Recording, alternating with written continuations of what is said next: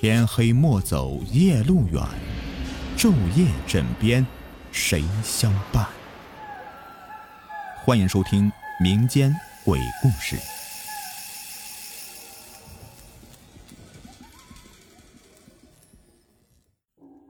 你们好，我是雨田。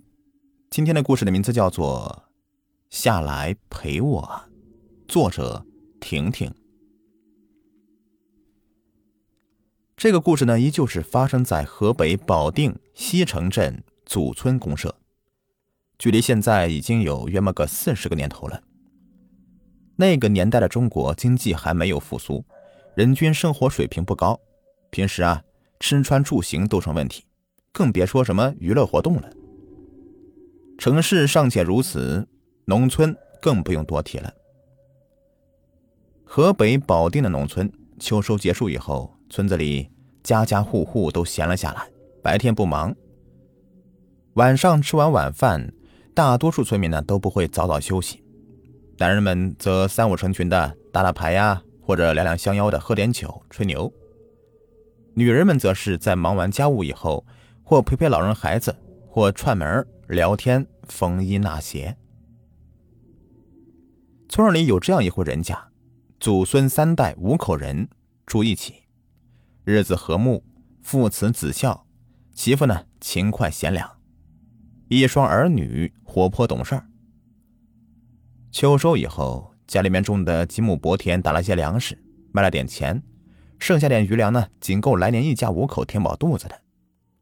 那时候的农村呢，没啥好吃的，白米、精米呢都是奢侈品，一年中仅逢年过节能吃上顿有肉的饺子，地瓜、玉米呀变成家里的主食。家中男主人将余粮放进厢房的小仓库，匆匆吃了几口饭呢，就跟媳妇说到邻家去打牌，便披了棉袄出门了。女主人和一双儿女以及老公公倒也没什么事儿，便慢慢悠悠的吃着晚饭，聊家常。转眼间，晚上八点多钟，窗外的天早已黑透了。老公公吃完晚饭，抽了会儿旱烟，便回到自己的厢房小屋睡觉去了。一双儿女也打打闹闹的爬上暖炕，没一会儿也睡着了。整个家安静了下来，只有女主人呢在厨房里面忙碌着，洗锅刷碗，收拾柴火，准备明天早饭的食材，孩子们上学要带的干粮。一通忙活完呢，不知不觉已经是夜里的十点多钟了。外出打牌的男人还没有回家，女人便摘了围裙，准备去堂屋休息。就在这时候，女人突然觉得厨房门一动，一团黑乎乎的浓雾就顺着老旧的门缝里面飘了进来。女人下意识的一愣，还没等她反应过来，便看到那股浓雾直往自己身上扑，她顿时觉得浑身冰凉，眼前一黑，身体便不受自己控制了。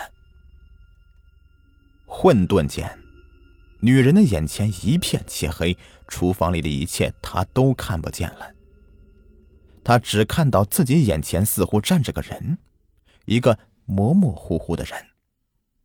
能看清模样，却又看得不真切；能看清身形，但身形呢又是恍惚不定的。那东西模糊的五官狰狞着，扯着嘶哑的声音对女人说：“你上吊，下来陪我吧。”一听这话，女人吓得腿一软，差点跪倒在地上。然而，女人却觉得她的身体根本不受自己控制，只能颤抖着说：“我是家里的顶梁柱。”我还有老公公要侍奉，还有一双儿女要养活，我不能上吊，我不能上吊。那东西说：“没事儿，孩子他爸养活就行了，你不用操心。”女人继续带着哭腔说：“不行不行，他爸是个大老粗，除了下地干活，别的啥都不会。他照顾不好老人孩子的，我不能上吊，家里需要我。”那东西听了女人的话，似乎有点生气，提高声音说。你必须上吊，你得下来陪我，我自己太孤单了。女人欲哭无泪，她不知道这东西是什么，从何而来，又为何威胁自己上吊下去陪她？这是哪门子的道理啊？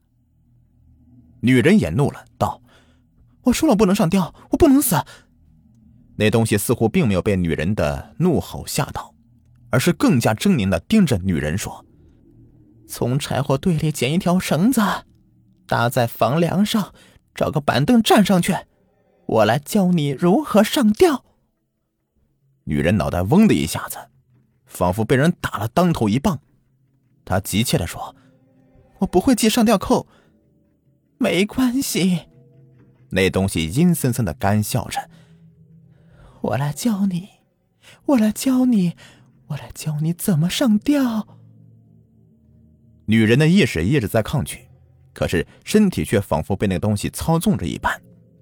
从脚边的柴火堆里捡了一条捆柴火的粗麻绳，搭上了厨房顶棚的房梁。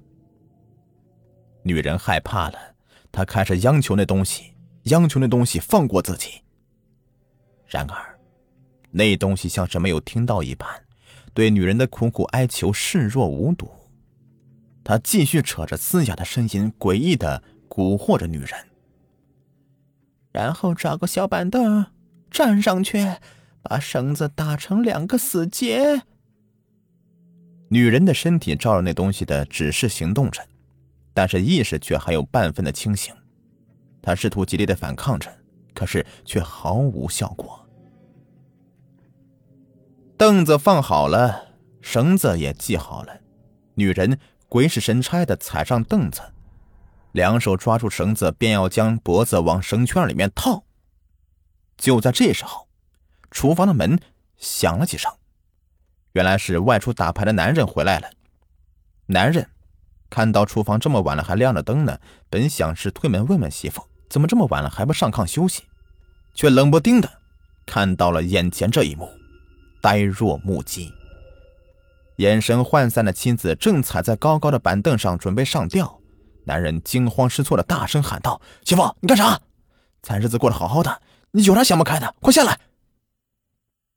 一边叫嚷着，男人一边奔向妻子，想要阻拦。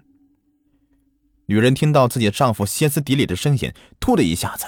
如梦初醒般的打了个激灵，眼神也恢复了些许原本的灵气。一股黑色的浓雾瞬间从女人的身体里面钻了出来，逃也似的奔向大厂的厨房门，窜了出去。窗外的寒风顺着敞开的厨房门呼呼的往里灌，整个厨房里犹如冰窖般寒冷。被丈夫救下来的妻子浑身哆嗦着。崩溃的嚎啕大哭着：“你要是再不来，我就要死了。”丈夫心生疑惑，抱着泣不成声的妻子问：“媳妇儿，这到底怎么回事？好端端的，你上吊干啥呀？”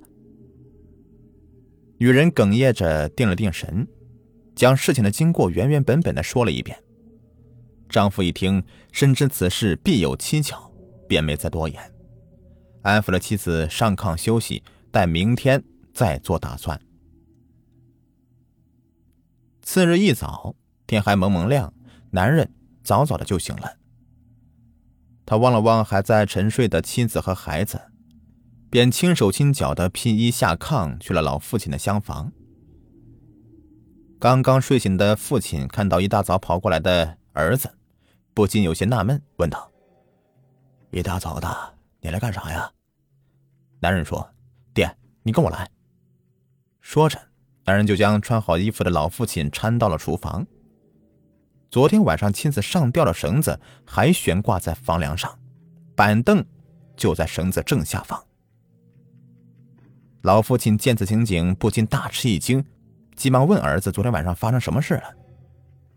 男人将事情是一五一十的和老父亲讲了一遍，一个细节也没有落下。末了，男人问：“爹。”您说这是怪不？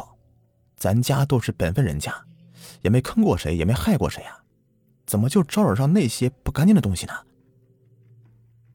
老父亲听了儿子的话，思索了一会儿，颤巍巍的走到绳子下方，抓住绳子的系扣看了良久，方才低头垂泪，感叹道：“哎呀，这个绳扣啊，是你娘生前捆柴火。”为了防止柴火松散常用的技法。男人一听，心中大惊，却听老父亲又道：“兴许啊，是你娘在下面待了十来年了，寂寞了，想上来呀，找人下去陪她，便上了你媳妇的身，教唆她上吊。”男人听了老父亲的这番话，说道：“难怪我觉得蹊跷呢，房梁这么高，媳妇是怎么挂上绳子的？还有这个绳扣。”他平时根本就不会系这样的绳子，原来是娘回来了。老父亲未接话，只是默默的点了点头。男人又道：“可是爹，娘跟咱是一家人，为啥要害咱呢？”老父亲咂摸着皲裂的嘴唇，拭了拭眼泪，缓缓道：“人鬼殊途，去了的人，认得谁呀？”即便是生前的亲人，一旦是阴阳两隔，便断了生前的缘分了。听闻父亲如此说，男人不禁是沉默不语，悲从中来。母亲勤勤恳恳，操劳一生，不舍得吃，不舍得穿的，一心一意的照顾着一家老小，干着最累的活，吃最糙的饭，终是积劳成疾。还没看到自己娶上媳妇，就扔下丈夫和三个儿女，撒手人寰，留下终生遗憾，执念不散呐。父子俩皆是沉默，流泪不语。过了许久，老父亲突然开口道：“你去备些香烛纸钱、瓜果贡品，明天呢，去坟上看看你娘，说些好听的话。”请他不要再来缠着家人了。男人点点头，答应了。自从男人上坟回来以后，也是病殃殃的妻子也逐渐的恢复了往日的神采。然而，那个惊心动魄的夜晚却始终萦绕在夫妻俩的心中，久久不能忘却。从此，女人很少晚上单独一个人干活，男人也是再也没有在晚上出过门了。好了，故事就说完了，感谢收听。